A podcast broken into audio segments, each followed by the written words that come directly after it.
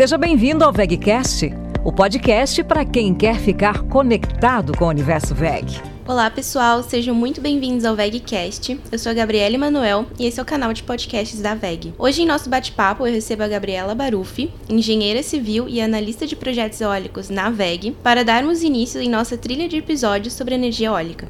Seja muito bem-vinda, Gabriela, e obrigada por aceitar o nosso convite. Obrigada, Gabriele. Agradeço pela oportunidade de estar aqui hoje. É um prazer estar aqui para explorar um pouco sobre o tema de energia eólica. Então, Gabriela, para introduzirmos o assunto, o que, que seria energia eólica? A energia eólica ela é uma fonte de energia renovável. Ela é obtida através da força do vento em um processo de conversão da energia cinética em eletricidade. E esse processo ele ocorre por meio de aerogeradores, que são estruturas equipadas com pás que giram quando o vento sopra. Entendi. É, e conta pra gente como é que ela funciona exatamente. Quando o vento ele atinge as pás dos aerogeradores, elas começam a girar e esse movimento rotacional ele aciona um gerador que está conectado a elas por meio de um eixo. Esse gerador, então, ele vai converter a energia mecânica do movimento rotacional em eletricidade. E essa eletricidade, ela é então conduzida através de cabos e também de linhas de transmissão para ser distribuída ali na rede elétrica. E sobre os parques eólicos, como é que eles são planejados, construídos?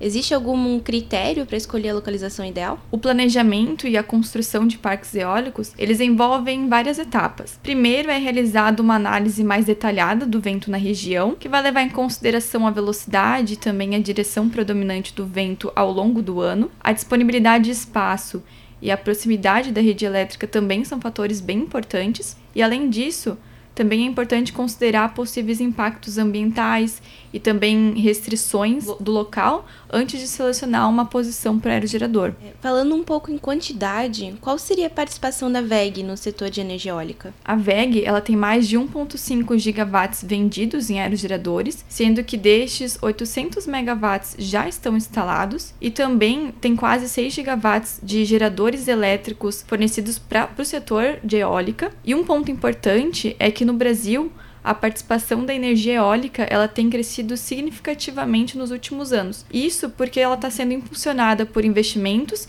em novos projetos e avanços tecnológicos. Eu gostaria de perguntar em relação a outras fontes de energia renovável, pois nós temos também a solar, a hidrelétrica. Como é que a energia eólica se compara a elas? Bom, a energia eólica, a energia solar e a energia hidrelétrica elas são todas fontes de energia renovável e elas têm como vantagem o fator de serem sustentáveis e também não emitirem gases do efeito estufa. Mas cada uma delas possui características distintas. Por exemplo, a energia eólica, ela depende da disponibilidade e também da intensidade do vento, sendo mais eficiente em regiões com ventos constantes e fortes. Já a energia solar, ela depende da exposição à luz solar sendo mais eficiente em regiões com alto índice de irradiação solar. E a energia hidrelétrica, ela depende de recursos hídricos, com a construção de represas e usinas para aproveitar o fluxo da água e então gerar energia. Legal, então para fechar nossa conversa de hoje, quais seriam os benefícios da energia eólica? Ela é uma fonte inesgotável de energia,